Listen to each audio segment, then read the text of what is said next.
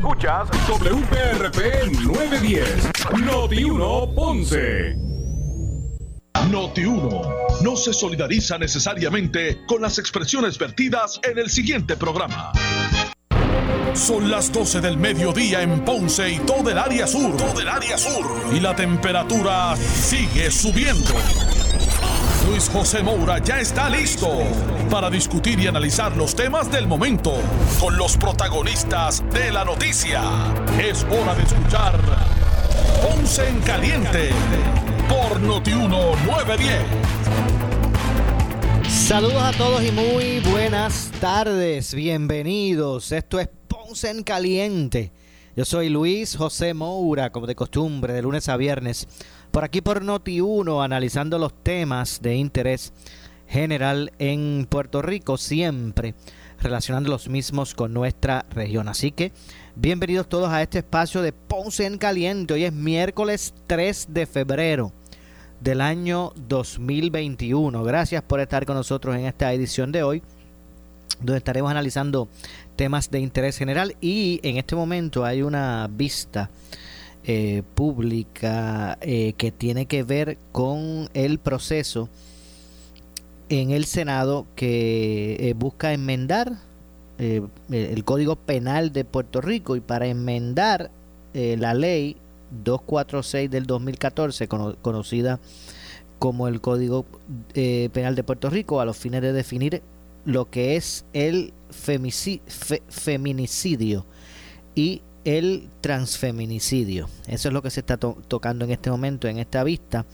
Se pretende entender, ¿verdad? Eh, definir los conceptos eh, para que obviamente pues esto eh, impacte después lo que serán los cambios y los establecimientos al Código Penal de Puerto Rico. En este momento el senador Juan Zaragoza está eh, haciendo sus preguntas ante el panel que allí se encuentra. Así que vamos de inmediato a escuchar parte de lo que está ocurriendo. Eh, se está analizando el proyecto del Senado 130 eh, para enmendar la ley conocida como Código Penal de Puerto Rico a los fines de definir el feminicidio y el transfeminicidio. Vamos a escuchar respuesta. Adelante. Ah, y quiero excusar a la compañera Ada García Monte, que se retira por compromisos previos en agenda. Muchas gracias, compañera. Agenda. gracias, excelente. Adelante, honorable. Muchas gracias, señora presidenta. Eh, mi intervención va en la misma línea que ha iniciado el senador Zaragoza, porque las propuestas de enmienda del Departamento de Justicia alterarían sustancialmente el texto de la medida. Eh, y sé que es precipitado pedirles una opinión precisa de cada uno de los incisos eh, que según el departamento, y en algunas ocasiones me parece que son señalamientos jurídicamente muy sensatos, ¿verdad? Pero eh, creo que sería muy duro pedirles a ustedes una expresión definitiva sobre cada una de cada uno de los señalamientos de, vaguedad y de otros elementos. así que solamente quisiera, a, menos que tengan algún otro comentario específico, plantearle a las señoras presidentas de las comisiones con jurisdicción lo siguiente. En mi experiencia suele pasar que al incorporarse enmiendas al proyecto, al informe del proyecto, terminamos recibiendo en el hemiciclo una medida muy, muy distinta a la que llegó a vistas públicas sin contar entonces con el beneficio del insumo de las entidades con interés en el tema.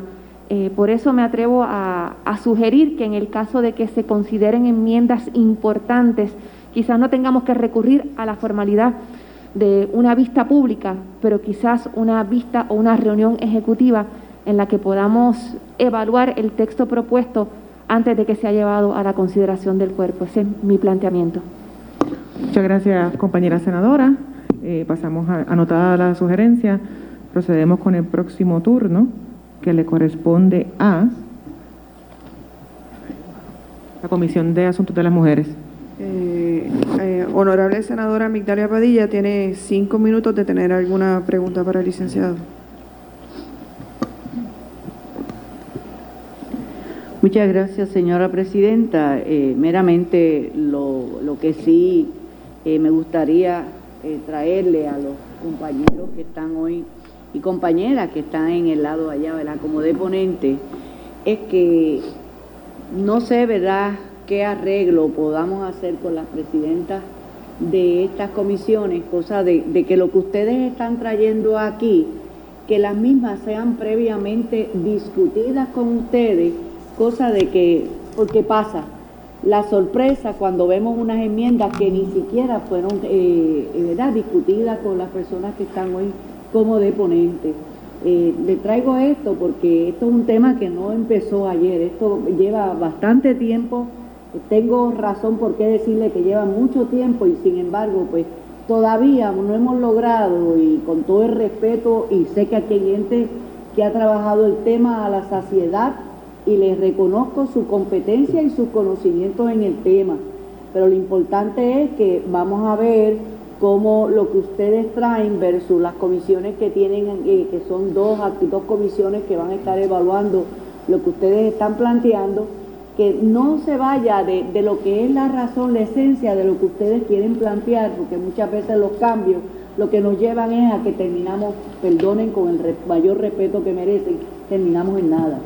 Así que yo creo que esto no, es, esto no empezó hoy, esto viene ya tiempo en el tema y, es algo que hay mucha gente afuera que le interesa saber que cómo vamos nosotros a llevar esto, especialmente a los que vienen subiendo, que son nuestros niños y niñas que definitivamente no podemos enfrentarlos a no tener los conocimientos necesarios y claro, de acuerdo a su nivel.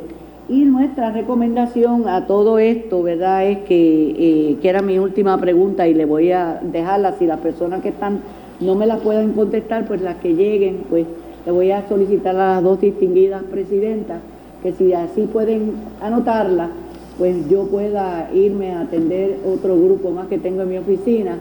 Y, y así, pues la pregunta es bien sencilla. Eh, en el caso de los de los en el caso del ámbito penal, y me, explico, además de tratar el asunto en el ámbito penal, ¿qué otras alternativas podemos nosotros trabajar para la prevención? Porque todavía no he recibido, la dejo en el, en el tintero, como por ejemplo campañas educativas desde edad temprana y si fuéramos nosotros, y quiero ir un poquito más, para ir dando un paso hacia adelante, cómo nosotros vamos a estar tratando estos temas en nuestras escuelas públicas donde podamos tener niños y niñas, posiblemente niños, tenemos preadolescentes y tenemos adolescentes, pero todos son menores de edad en nuestras escuelas.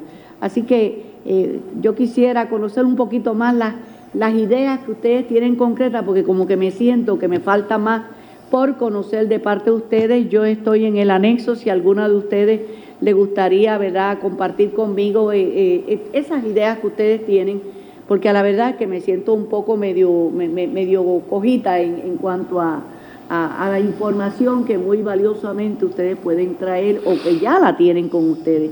Son gente que lleva mucho tiempo y están eh, especializados en el tema. Importante por demás que cuando se trata estos temas, normalmente lo que vemos, eh, hay principios cristianos por un lado, se ve desde el punto de vista de que esto pues cambia totalmente lo que dice la Biblia, mil, cosas se pueden sacar de todo esto, pues yo lo que verdaderamente necesito es que no nos quedemos meramente en, ¿verdad? En, tener estas audiencias, sino yo quiero ver un poquito más de acción de parte de ustedes. Y cuando digo más de acción es para que podamos nosotros eh, ver esto un poquito más adelantado, porque como que no han adelantado muchísimo en lo que quizás ustedes tendrían planificado para poder trabajar el tema.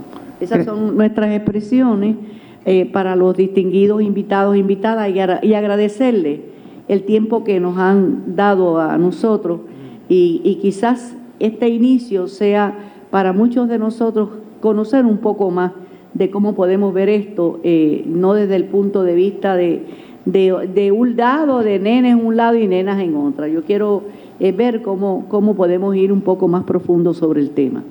Agradecida a la compañera senadora Migdalia Padilla, eh, aprovecho la oportunidad para eh, compartir nuevamente que comenzamos en esta primera audiencia del Senado de Puerto Rico sin prejuicios, venimos con la mente abierta, venimos a compartir información entre las entidades que hoy se dieron cita por esa misma razón, reconociendo la importancia del tema que tiene este proyecto de ley, que ciertamente pudiese abrir otros temas de discusión para otras legislaciones posteriores, pero queríamos dar ese espacio y reconocer esa pericia que tienen los grupos que hoy se dieron cita. Así que recomendaciones anotadas el punto de vista era tratar hoy de definir. Es el inicio, es el inicio y, la, Claro, es el inicio y, tenemos aquí todas esas anotaciones y esa apertura de espacio que ha sido reconocido por cada una de las senadoras y senadoras que hoy nos acompañaron y los deponentes que estuvieron en la mañana de hoy. Así que agradecida de esa apertura de todas las compañeras del Senado para seguir trabajo trabajando este tema y otros temas que nos quedan por atender. Si la señora presidenta de la comisión quiere también hacer unas palabras, adelante. Agradecemos la sugerencia de la senadora Victalia Padilla. Todos los asuntos, ¿verdad?, habrán de ser atendidos eh, posteriormente y la recomendación así de la senadora María de Lourdes Santiago también, quien nos solicita que las enmiendas sean discutidas en una reunión ejecutiva. Así que Excusamos a la senadora Migdalia Padilla, quien tiene que partir por otros asuntos según expresara. Eh, gracias por su comparecencia. Próximamente vamos a estar atendiendo otros asuntos relacionados a lo que es la perspectiva de género, como menciona la compañera senadora. Senadora, usted iba a decir algo más. Para cerrar ¿verdad? Mi, mi turno, y, disculpen porque los días corren, tenemos muchas cosas durante la mañana y tengo unas personas también que nos van a traer eh, ideas. En el caso del grupo que esta mañana han, estado muy bien preparados y demás, eh, esto pues lo que nos hace es que nos eh, motiva a que hay que continuar profundizando mucho más antes de llegar a decir esto lo que va a pasar en el sistema público de enseñanza o en las escuelas privadas, donde se vaya a llevar eh, mayormente pues tiene que ser el gobierno, ¿verdad? Y, y, que esto ustedes presentan, pero también tenemos que escuchar los padres, tenemos que escuchar el personal que estará trabajando, ¿verdad?, en, todos estos procesos en nuestras escuelas. Así que pido permiso para retirarme, Gracias, eh, distinguida presidenta, porque tenemos dos aquí, y, y, que sepan que lo que podamos nosotros, eh, ¿verdad?, aportar Estamos allá en el anexo, están cordialmente invitados porque me gusta, eh, me gustaría conocer un poco más profundo sobre el tema. Agradecida nuevamente con la senadora Migdalia Padilla por sus palabras, esa apertura reiterada está de parte de todas las mujeres y los hombres que componen el cuerpo legislativo. Eh, así que próximas reuniones vamos a hacer invitaciones correspondientes para que los grupos que puedan aportar con su pericia y su compromiso, así puedan hacerlo. Muchas gracias, compañera. Gracias. Excusada. En esta ocasión reconocemos el turno de la senadora Wanda Soto. Cinco minutos, eh, senadora, para pregunta y respuesta. Adelante.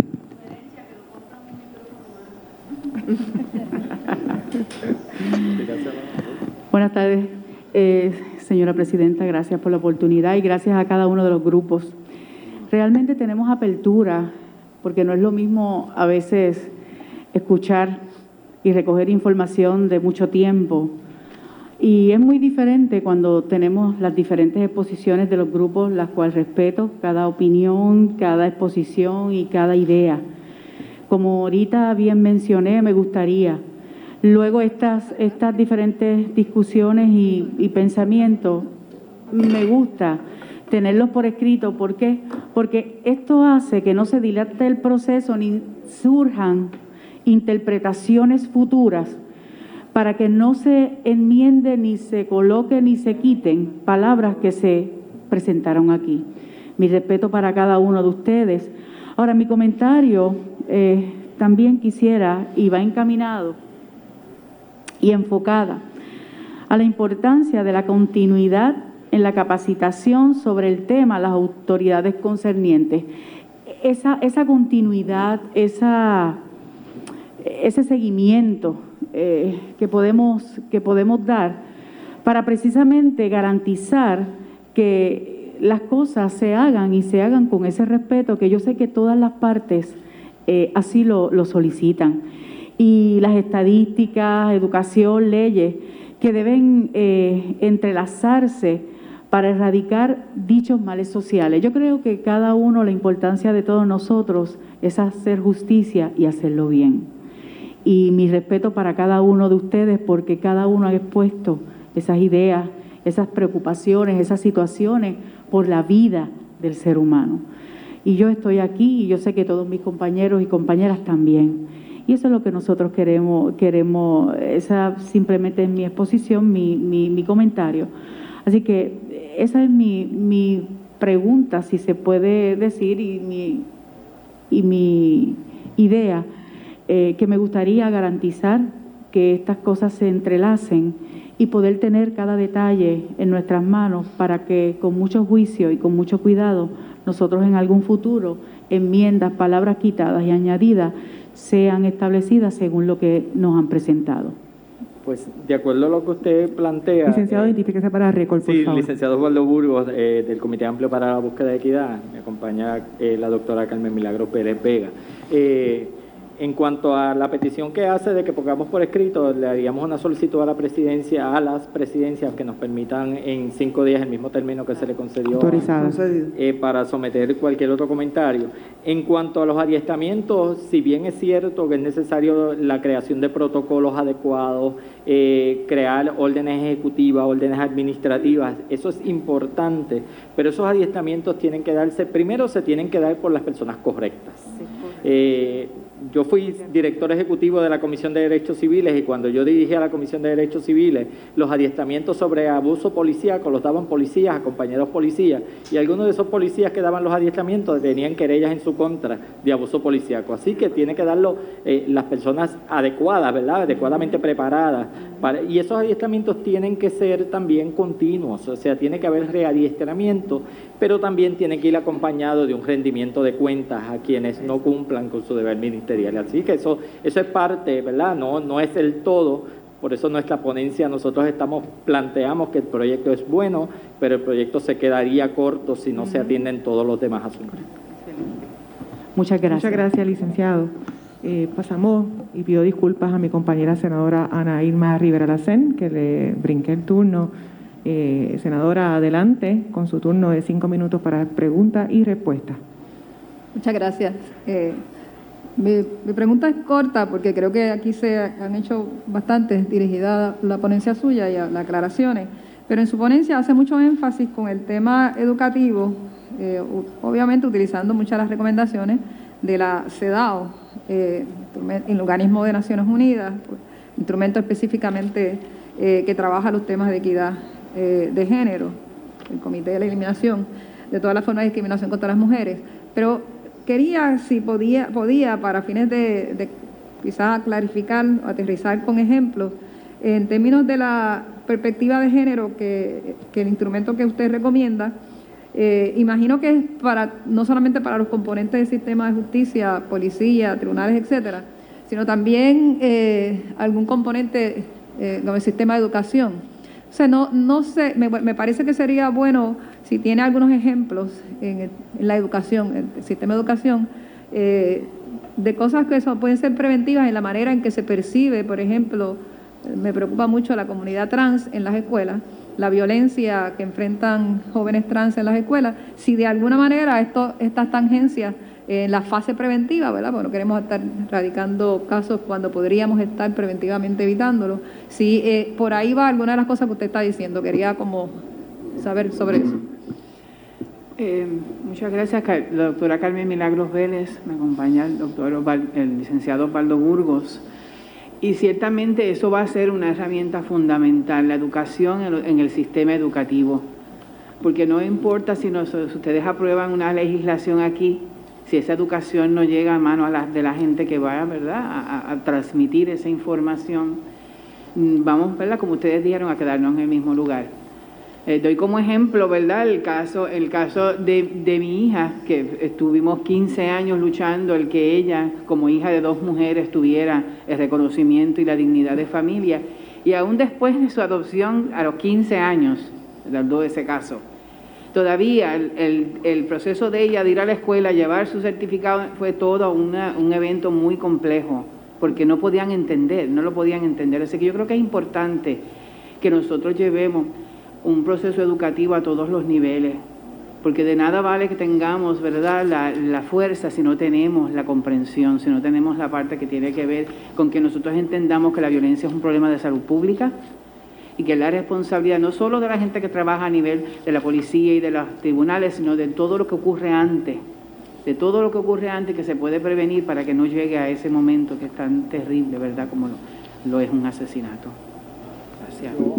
Quiero, quiero añadir, Osvaldo Burgos, eh, quiero añadir a lo que contesta la compañera, que para nosotros los que pertenecemos a las comunidades LGBT, nosotros vivimos en espacios de violencia desde, que, desde muy temprana edad. Nuestro primer espacio de violencia es nuestros hogares. Nosotros recibimos violencia en nuestro proceso de crianza. Ese proceso de crianza que está matizado por una sociedad patriarcal construida eh, debajo del machismo. Por eso es que a mí no me satisface el discurso de mi hijo lo educo yo, porque si el que va a educar no está preparado para educar con perspectiva de género, no educan como me educaron a mí, pensando que yo era una persona que tenía menos valor en esta sociedad que lo que tienen otras personas o lo que tenían mis hermanos heterosexuales. Después de esa violencia que recibimos en nuestros hogares, la comenzamos a recibir en nuestras comunidades y la, recibimos en nuestras escuelas. Nuestras escuelas son espacios inseguros para las comunidades, las personas que pertenecemos o nos perciben como pertenecientes a nuestras comunidades. Y esa violencia que se genera allí, que a veces es aceptada por los propios dirigentes de las escuelas, cuando vamos a un director escolar a decirle que alguien nos está hostigando, que alguien nos está maltratando, nos está pegando por nuestra orientación sexual, a veces la respuesta que recibimos, si no fueras como eres, no te pasaba.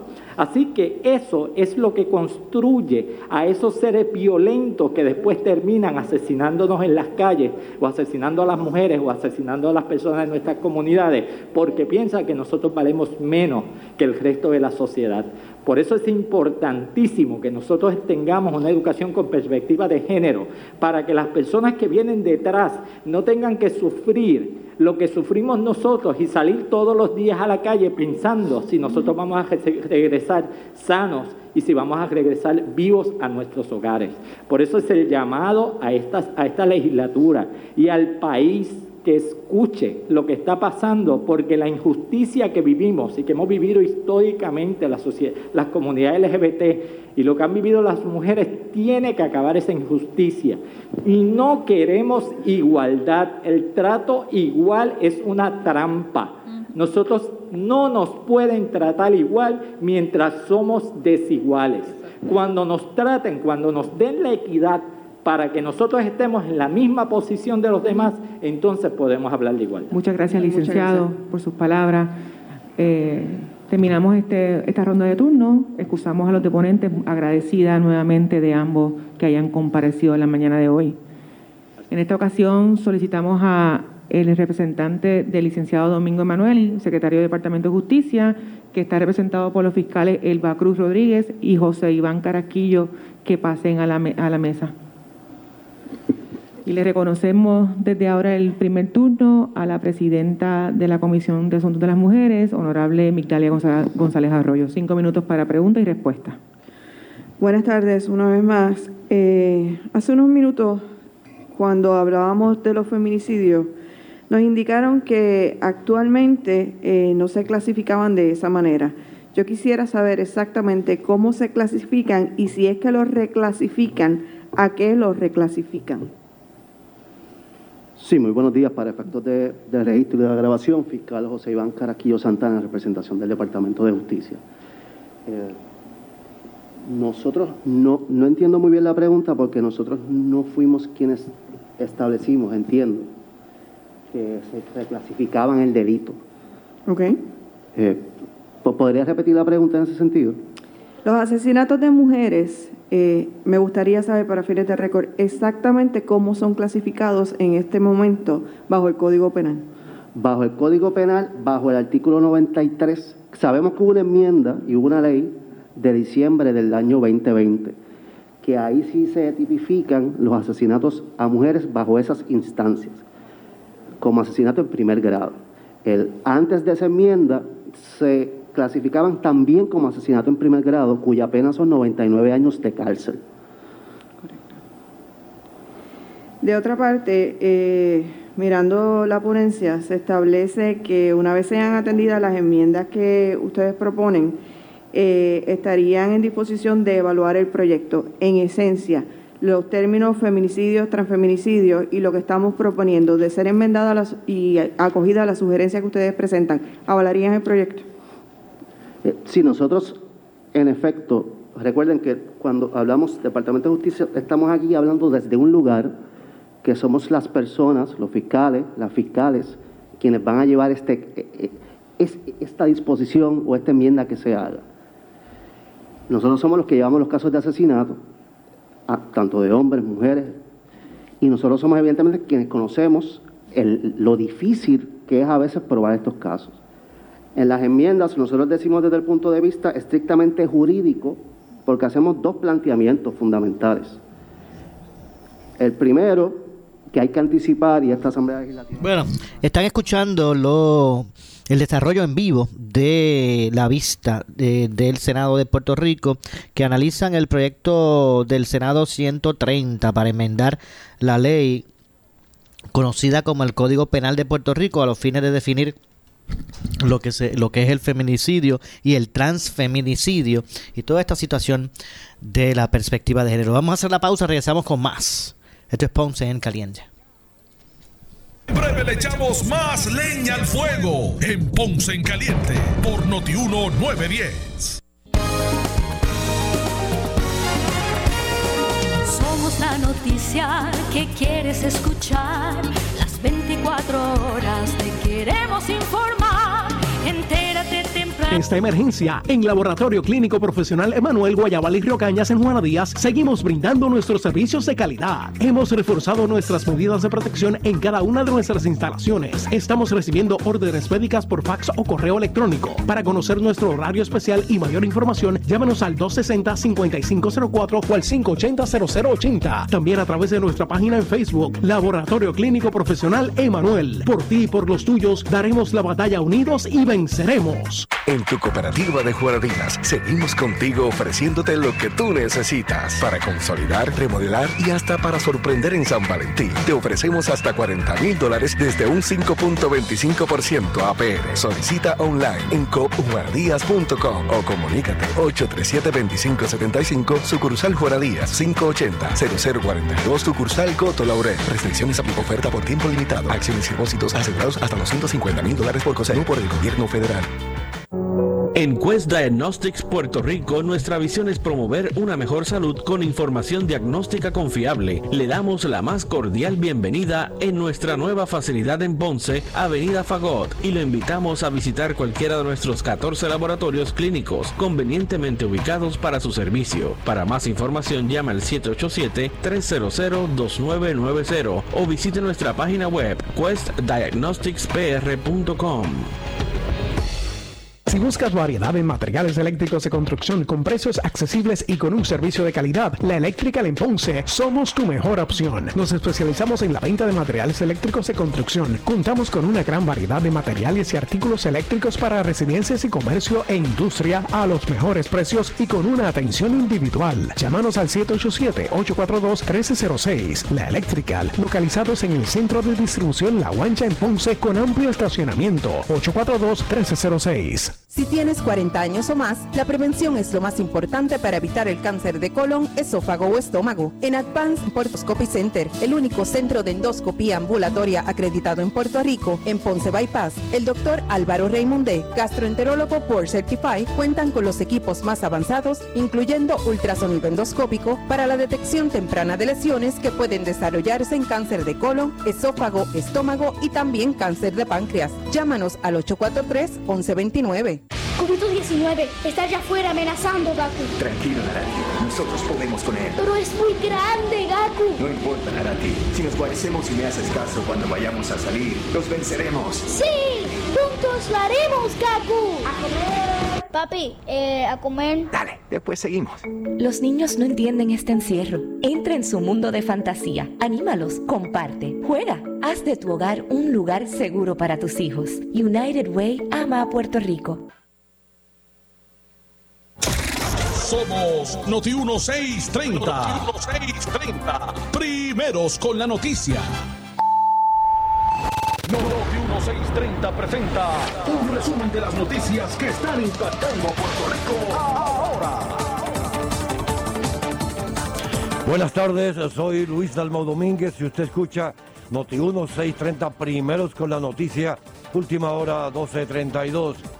El portavoz alterno de la minoría del Partido Nuevo Progresista en el Senado, Carmelo Ríos, denuncia en el programa Sin Miedo que los militares están descartando vacunas contra el coronavirus. Intervienen Alex Delgado y el ex gobernador Alejandro García. La gente que va para la segunda vacuna no están llegando. Y una vez tú abras ese vial, que no es una inyección nada más, hay creo que 6, 7, 8, 9, 10. eh, si tú no la puedes mandar al, para el freezer otra vez. Exacto. Y lo que dicen es, Alex llama a Alejandro. Alejandro, Bueno, la información que me han dado a mí es que hay gente que ha ido a coger la segunda vacuna y no hay. y hay gente que no va a la segunda vacuna. Entonces lo que hacen es que esa lista a las 3 de la tarde te dicen, eh, Alejandro, gente para que ¿está se- cerca? Para que sobran. Arranca para acá porque si no sobran las botas. Y ojalá no sea verdad lo que me han dicho. Ojalá no sea verdad. Pero alegadamente hay instrucciones de que si sobran, y, y, por ejemplo en la Guardia Nacional, ojalá no sea verdad, las están descartando cuando se las puede poner alguien más. No, no se pueden votar, no se pueden desperdiciar. Así que hay gente, Alex, hoy que están miles de puertorriqueños en listas de estas no oficiales, en stand-by, de que si sobran 7, 8, te mandan a buscar Para que rápido te la. Pero al fin y al cabo estamos Sí, de pero acuerdo. es que esté dentro del periodo. No, no es que si te la pusiste en la primera dosis y en cinco días te van a llamar. Vente, No, no, no, no, no, es de, la- esperar. es de- es de los de primera, de que no le han puesto vacuna. Ah, la primera vez. Y como los de la segunda no están llegando porque Pero- tienen cita y eso, es- eso tiene un periodo. Pero, está bien, pero ¿cómo te sobran de la primera dosis porque no llegó el de la segunda? es, la, es, la, ponérsela? es la misma No, dosis. no lo que pasa es que, si te explico, si tú tenías una vacunación, de, te vacunaron hace cinco semanas y de momento te tocaba hoy y ahora el delgado tenía que ir hoy, pues tocaba. Eso A la que- segunda dosis. A la segunda dosis, que Y es no la misma fui. que la primera. Y no fuiste, ¿Y cómo eso hace disponible una primera dosis para otra persona? porque es la misma dosis. Noti 1, última hora, 12.34. El presidente del Senado, José Luis Dalmau, confirma en el programa Pelota Dura que está disponible para ser el presidente del Partido Popular Democrático si sus compañeros lo reclaman. Esto provocaría dos bandos dentro de la colectividad porque ayer el presidente Charlie Delgado propuso a la alcaldesa de Morovi con Carmen Delgado para dirigir la organización. algunos compañeros legisladores, alcaldes, pasados líderes del Partido Popular han estado pidiéndome que eh, considere eh, hacerme disponible para eh, presidir el Partido Popular y ayudar en la reconstrucción, como diríamos, después de un evento electoral, de la estructuración del partido eh, y, la consolidación del mismo con los diferentes sectores. Y le he hecho saber a, a ellos que sí, es que estoy disponible. Siempre he estado disponible para servirle a mi partido y para servirme a mi país. Si los populares así lo entienden, yo estoy disponible para presidir el Partido Popular. Noti 1, última hora, 12.35. Y finalmente, el ex director de la Administración de Asuntos Federales, Carlos Mercader, dice en el programa Pelota Dura que para el Departamento de Educación resultaría difícil cumplir con su promesa de iniciar las clases presenciales a principios del mes de marzo.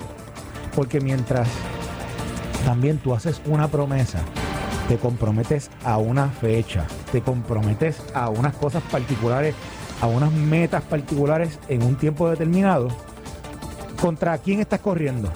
Contra tu propia promesa, contra tu propia expectativa, una expectativa que tú estás creando. Y yo creo que, ah, ¿verdad? Y lo hemos dicho aquí anteriormente y lo hemos dicho de forma constructiva.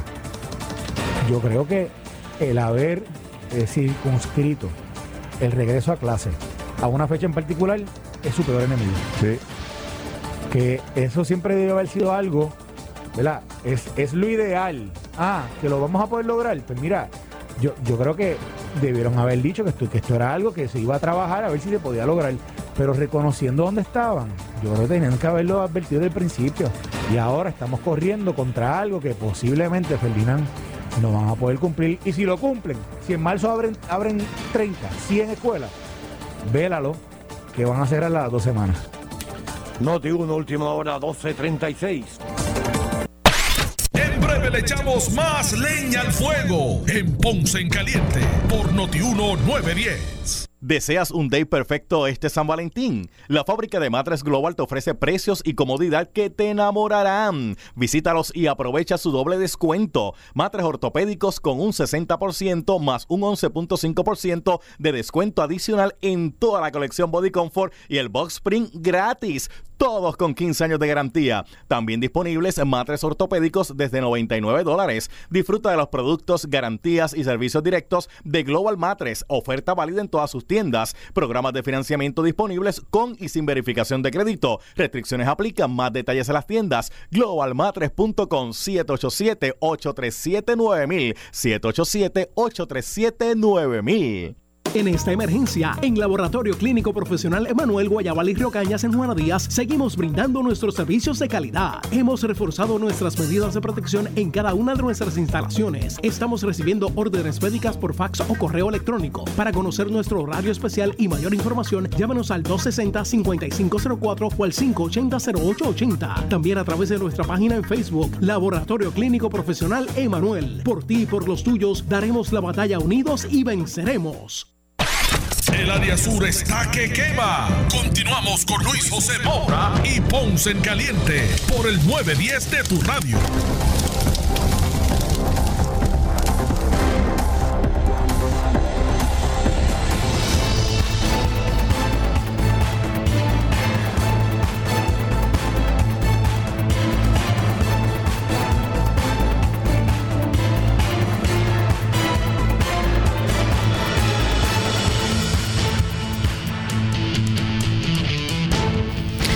Estamos de regreso. Soy Luis José Moura. Esto es Ponce en Caliente. De lunes a viernes a las 12 del mediodía por aquí por Noti1, analizando los temas de interés general en Puerto Rico. Estamos escuchando el desarrollo ahora en, este momento en vivo de eh, la vista pública en el Senado relacionado a las enmiendas que se pretenden eh, encaminar o aplicar a lo que es la ley conocida como el Código Penal de Puerto Rico entre otras cosas. Así que vamos a continuar escuchando el proceso. Se han definido conceptos de feminicidio, de transfeminicidio, entre otras cosas, perspectiva de género. Interesante está a la vista. Vamos a continuar escuchando. Eh, pero hay estos pasos que yo les digo, ellos los examinan ahí. Y, y, el Tribunal Supremo expresó mucha atención al historial legislativo que corrió en la Asamblea Legislativa que ustedes desarrollaron para determinar cuál es el propósito legislativo y se convenció de que en ese momento, bajo fundamentos que el tribunal pone, que hoy en día podríamos evaluarlo si son a tono al siglo XXI, etc. ¿Están vigentes o no? Eh, exacto. Eh, básicamente era superioridad de fuerza del hombre a la mujer, pero bajo eso el Tribunal Supremo entendió que aunque si era una clasificación sospechosa, pasaba el test constitucional y la medida era constitucional, porque se atendía ese problema eh, de esa manera con una pena superior, ¿no? En este caso, cuando el que se tipifique en el Código Penal de esta manera, la pena sigue siendo la misma, de 99 años, que como sería si nosotros cuando llevamos el caso lo llevamos con eh, causarle la muerte a un ser humano con la intención de causársela, básicamente. Muchas gracias, eh, compañero senador. Pasar el turno a la honorable Ada, eh, se excusó Ana Rivera Lacen. Adelante, senadora, cinco minutos. Gracias. Honestamente, yo escucho la ponencia y las explicaciones y todavía no la entiendo. Me parece contradictoria. Me parece leer en un párrafo algo y que el mismo párrafo se contradice. Eh, yo puedo hacer, me parece que aquí hay objeciones que no son solamente de la forma. Eh, creo que hay objeciones decepcionantemente para mí, que son también del contenido en cuanto a las ideas innovadoras que están en el proyecto eh, de ley que está en esta consideración. Eh, y lo digo porque cada vez que le escucho hablar de, los temas que tienen que ver con igual protección de las leyes, la jurisprudencia que más habla de eso es la de Estados Unidos, porque no tienen la prohibición constitucional que tiene Puerto Rico de no discriminación por sexo. Y entonces utilizan la igual protección de las leyes para reconocer lo que otro de los ponentes estaba diciendo, de que el acercamiento a la igual protección de las leyes te tiene que hacer desde el reconocimiento a que no todo el mundo tiene la misma igualdad de esa protección de las leyes. Hay que reconocer primero la desigualdad para entonces desde ahí hablar de la igual protección de las leyes. Y el caso de Estados Unidos son muchos. Brown versus Board of Education, que es un caso de 1954, que dejó sobre la mesa lo que hasta ese momento legalmente era la discriminación en la educación y que se concibía como legal y constitucional. Igualmente, Loving versus, Virginia, 1966, igual protección de las leyes para que la gente se pudiera casar independientemente de la raza. Recientemente, 2015, Obergefell, igual protección de las leyes, el derecho a la familia. Hasta ese momento se podía discriminar y se hablaba de igual protección de las leyes. Recientemente, el caso de Posto, que les recomiendo que se lo lea, del 2020, que hace exactamente lo que usted está diciendo. Utiliza el tema del sexo como una categoría que tiene que ser vista ampliamente para incluir el tema de orientación sexual e identidad de género, más allá de lo que tradicionalmente se habla de sexo. Exactamente lo que usted está diciendo, esa categoría, que en nuestro caso es todavía mucho mejor esa interpretación porque la tenemos en nuestra constitución. El Departamento de Justicia debería estar mirando a raíz de esa jurisprudencia nuestro término constitucional sobre prohibición de discriminación por sexo y tendría la respuesta que usted está buscando. Yo le recomiendo que lo lea. Precisamente yo les, reconozco que ustedes están trayendo es bueno, porque ese vacío a veces en las discusiones que dan paso a aprobación de ley permitió que en Puerto Rico la ley 54, que sí se aprobó para que protegiera a todo el mundo, no importa la orientación sexual, identidad de género en las parejas, fuera interpretada distinta por nuestro Tribunal Supremo para dejar fuera la protección a todo el mundo. Y no es hasta la aprobación de la ley, eh, de la ley 23 eh, de, 2013 que se volvió a tener la protección completa. Así que esos vacíos sí tienen que estar, aparecer totalmente llenos en las discusiones para que no haya ninguna, ninguna duda de que lo que se está promoviendo es que todo el mundo esté protegido por la igual protección de las leyes y que no haya discriminación. Yo me sorprendo en la página 8 de su ponencia, cuando ustedes hablan de que todo lo que tiene que ver con estadística está recogido en la orden ejecutiva, no puede ser. La orden ejecutiva da unos mandatos, pero la legislación precisamente hace que el mandato por ley sea lo que el Ejecutivo después va a hacer que se pueda cumplir. Así que esa, cualquier cosa que esta legislación pueda suplir, pueda dar como mandato de recoger estadísticas, no le veo ningún problema, sobre todo cuando la orden ejecutiva del gobernador cita precisamente la ley que ustedes ciertamente dicen que enmienda el Código Penal, pero cita esa ley, porque esa ley habla de recoger estadísticas. De esa es la manera que también enmienda el Código Penal. Y cita la ley que enmienda el Código Penal, la orden ejecutiva que ustedes mencionan. También me, preocupa... 40 segundos, compañera senadora. Gracias. En la página 6 de la ponencia, y con eso termino, la expresión que se hace ahí de darse la interpretación que valide el propósito del legislador consciente siempre de sus consecuencias, hablando eh, precisamente de una, de, mejor dicho, diciendo eh, expresiones, ¿verdad?, que no tengan propósitos útiles y evitar la interpretación tan literal que lleva a resultados absurdos. A mí me parece que eso es desafortunado en la ponencia. Me parece que el Departamento de Justicia debería entender que el derecho no es neutral. El derecho responde a las visiones económicas, sociales y culturales de un momento dado. Y esa visión responde en muchas ocasiones, lamentablemente, a reconocer y a validar las discriminaciones. Y cuando desde la legislatura se avanza hacia la apertura y la inclusión, ver que me gustaría ver un, departamento de justicia que se alinee y que se atreva a darle precisamente respaldo a que nuestro derecho amplíe los horizontes y que tenga más personas con derecho a tener derechos y que sea ese Departamento de Justicia quien lo defienda. Muchas gracias, compañera senadora. Corresponde el turno a, la honorable María de Lourdes Santiago Negrón. Cinco minutos. Adelante, compañera. Muchas gracias, señora presidenta. Mis saludos a los deponentes en representación del Departamento de Justicia. Quisiera, quisiera, seguir en la línea del tema de las clasificaciones sospechosas. Eh, la ley 46 del 2002 establece como agravante en la comisión del delito que el delito haya sido cometido motivado por prejuicio hacia y contra la víctima por razón de raza, color, sexo, orientación sexual, género, identidad de género, origen, origen étnico, estatus civil, nacimiento, impedimento físico y o mental, condición social, religión, edad, creencias religiosas o políticas. Ahí están todas las clasificaciones sospechosas. La posición que usted expresa hoy representa que el Departamento de Justicia estima que la ley 46 que está vigente desde el 2002 contiene clasificaciones sospechosas que constituyen vicios de constitucionalidad. No, no, no. De hecho, ¿Y entonces por qué la diferencia con el proyecto 130? si se fija, nosotros apercibimos de que la ley tal cual está podría ser atacada por ese lugar. Eso es nuestra responsabilidad como Departamento de Justicia al hacer el análisis jurídico.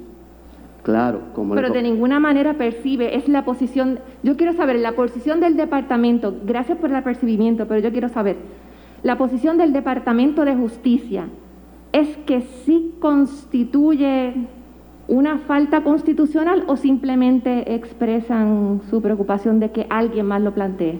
Es lo que quisiera tener claro. que tal cual está, en efecto, podría ser at- atacada por vicios constitucionales que se pueden resolver No, mediante pero- el trámite legislativo. Eso es otra cosa. es que esa no es la pregunta. Estipulamos que alguien lo puede atacar. Mi pregunta es, en su juicio jurídico como representante del Departamento de Justicia, usted en representación del licenciado Emanueli, ¿usted estima que constituye... La medida como está, tal cual está, puede ser atacada. Esa no es la pregunta, licenciado. Estipulamos que puede ser atacada. Yo quiero saber si usted piensa que ese ataque es meritorio. ¿Sí o no? Ese ataque podría ser meritorio. ¿Sí o no? Podría, no nos resuelve nada. Es que en el, en el hipotético juicio, abstracto el- que usted menciona, No, no, no. El juicio del Departamento de Justicia es que sí o que no. es que el asunto es caso a caso también. Y además, eh, no puedo dar una opinión bajo, basado en un hipotético abstracto, sen- senadora. No está siendo responsivo, licenciado. Pero...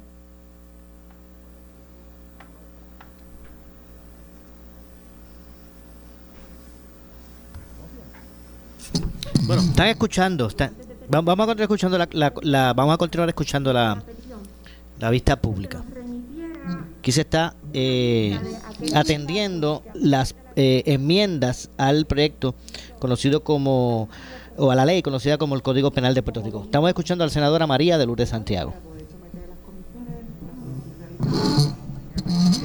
Solicitaría, señora presidenta, que se indicara para cada caso un relato de los hechos imputados, un relato del trámite seguido y el nombre del le, de él o la fiscal a cargo del procedimiento. Autorizada la solicitud de la compañera senadora. Muchas gracias, no tengo más preguntas. Muchas gracias por su intervención. Procedemos ahora con la compañera presidenta de la Comisión de Asuntos de las Mujeres para el próximo turno. Eh, la senadora Wanda Soto, si tiene alguna pregunta, le concedemos un turno de cinco minutos para preguntas y respuestas. Saludos a los deponentes, mis saludos y gracias por, por estar aquí. Eh, quiero dejar claro las- unas preguntas eh, y excusarme, señora presidenta, ya que tengo otros compromisos en agenda, pero quisiera, eh, ¿verdad? Usted menciona en su ponencia, en la página 6 del párrafo 1, y que habla sobre que no pueda ser atenuada la pena. ¿Podría explicar un poquito sobre ese, ese tema? Y también... Bueno, tengo que hacer una pausa. Regresamos de inmediato con más. Esto es Ponce en Caliente. Soy Luis José Moura. Pausamos y regresamos.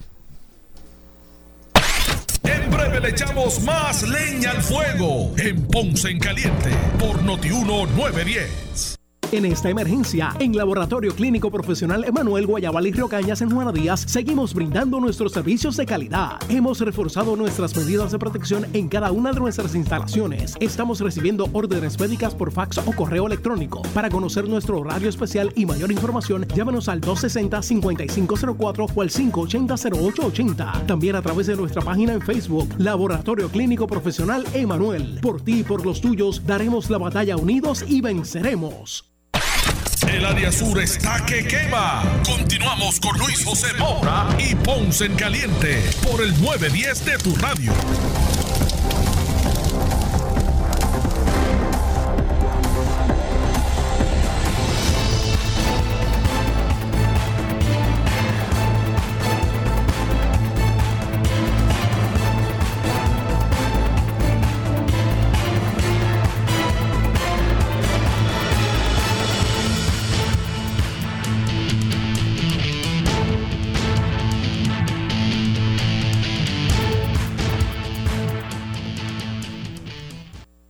Estamos de regreso ya a nuestro segmento final. Aquí en Ponce en Caliente. Son. Bueno, es la una con 51 de, de la tarde. La siguiente entrevista es una auspiciada. Bueno, y es que en línea telefónica tengo a la licenciada María Evicens, abogada de quiebra. Saludos, licenciada. Buenas tardes. Buenas tardes, Maura. Saludos a ti, a los radioescuchas y a los que nos ven por Facebook. Claro que sí, para poder eh, orientarnos en su acostumbrada cápsula de, relacionada a los asuntos de quiebra. Y hoy la pregunta, licenciada, va dirigida hacia lo siguiente. ¿Puedo radicar un capítulo 13 si trabajo por cuenta propia? Esa es la pregunta, licenciada. Sí, Maura, la contestación es sí. Eso preocupa a veces a muchas personas que no ser asalariado y trabajar por cuenta propia. Pues sí, la quiebra no discrimina contra eso. Lo que sí es que podemos encontrarnos que sea un caso un poquito más cuesta arriba o ¿verdad? Con un poquito de pasar más trabajo que cuando la persona es asalariada. Cuando la persona es asalariada, por lo general, pues su ingreso es constante y sus y sus gastos de la misma forma.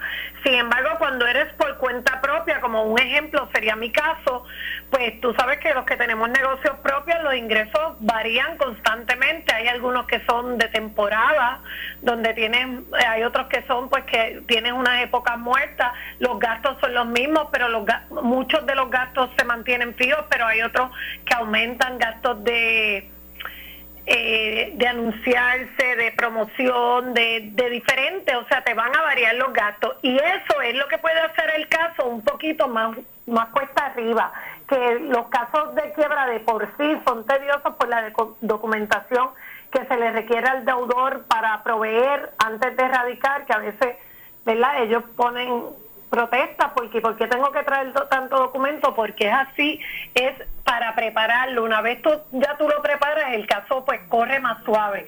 Y sobre todo en esta jurisdicción Moura los síndicos son bastante comprensivos y no dan la batalla tan dura como es en muchas jurisdicciones en Estados Unidos por lo que yo he leído verdad de la práctica de algunas áreas específicas en Estados Unidos donde es cuando eres cuando eres un patrono por cuenta propia eh, te lo ponen más difícil y es mucho más cuesta arriba confirmar un plan de capítulo 13 que lo es en nuestra jurisdicción donde tenemos bastante cooperación de parte de los dos síndicos de capítulo 13 que tenemos.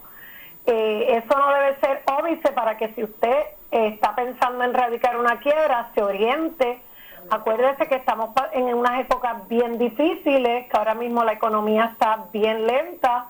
Eh, la gente piensa que nosotros los abogados de quiebra pues estamos al palo porque cuando hay una quiebra mundial, como quien dice, o la situación económica mundial pues no es favorable. Sin embargo, eh, lo que la gente no sabe es que las quiebras funcionan en una economía que se está moviendo. Esta economía está estancada. O sea, ahora no, no se presta dinero, la gente no está gastando, la gente no está comprando. Sí, están comprando con el PUA, eso lo sabemos, pero por lo general, o sea, no es una economía que está corriendo y está fluyendo, que es cuando entonces las quiebras aumentan. De hecho, ha habido una merma en las quiebras en un 30%, no solamente en la jurisdicción de Puerto Rico, sino en los Estados Unidos también. O sea, que contrario a lo que la gente piensa, pues no, pero usted no debe sabemos que mucha gente, Moura, está en esta posición económica eh, apretada. Y este es el momento adecuado para tú orientarte, no es Definitivo. Al, como decimos, a desvestir un santo para vestir otro, sino ahora tú te orientas, eh, que la orientación es gratuita y confidencial y el abogado te puede decir, ayudar a hacer una estrategia para ver cómo tú puedes salvar un poco de dinero que te queda, qué es lo que puedes hacer. Y recuerda que la orientación es gratuita. gratuita. 787-259-1999. Así que la orientación es gratuita y confidencial, pero eso si usted llama a la licenciada, a la oficina de la licenciada María Evicens, abogada de quiebra, 787-259-1999. 259-1999. Licenciada, ¿cuáles son las horas de, de servicio, de oficina? Bueno, Estamos por aquí. Licenciada, ¿cuál es la, el horario de servicio? Mora, estamos eh, trabajando de lunes a viernes de 8 a 5 de la tarde, los sábados por cita previa y estamos atendiendo la, muchas de estas de estas eh, orientaciones son virtuales. Así que no tema por, por lo que estamos pasando del COVID-19.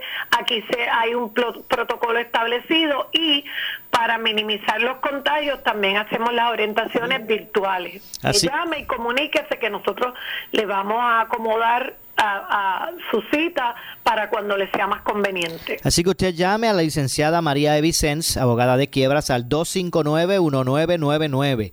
259-1999. Las leyes federales con relación a, quiebras son derechos que tiene la gente en la ley federal. Así que cada día, cada día se convierten en opción, así que usted, y cada caso es distinto. Así que llame a la licenciada María E. Vicens, abogada de quiebras, 259-1999. Gracias, licenciada. A la orden, Maura, hasta la próxima. Igualmente, gracias a la licenciada María E. Vicens, que usted la escuchará por aquí, o la escucha todos los miércoles eh, con su orientación aquí en Ponce en Caliente relacionado a los casos de quiebra. Nos vamos. Regresamos mañana con más aquí en Ponce en Caliente. Soy Luis José Moura. Usted, amigo, no se retire porque tras la pausa ante la justicia. Escuchas WPRP 910, Noti 1 Ponce.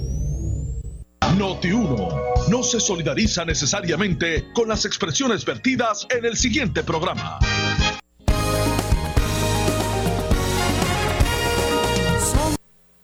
Mírela, písela, tóquela. Para saber que no es natural, tiene que morderla. Artifigrama de grama mía. Si llama a un instalador, exíjale Artifigrama de grama mía. Usted no solamente merece el mejor servicio, usted se merece el mejor producto. Artifigrama de grama mía. Cualidades en nuestra grama que otras no poseen. Grama mía. Sirviendo a Puerto Rico por más de 45 años. 787-843-6246. 843-6246. En esta emergencia, en Laboratorio Clínico Profesional Emanuel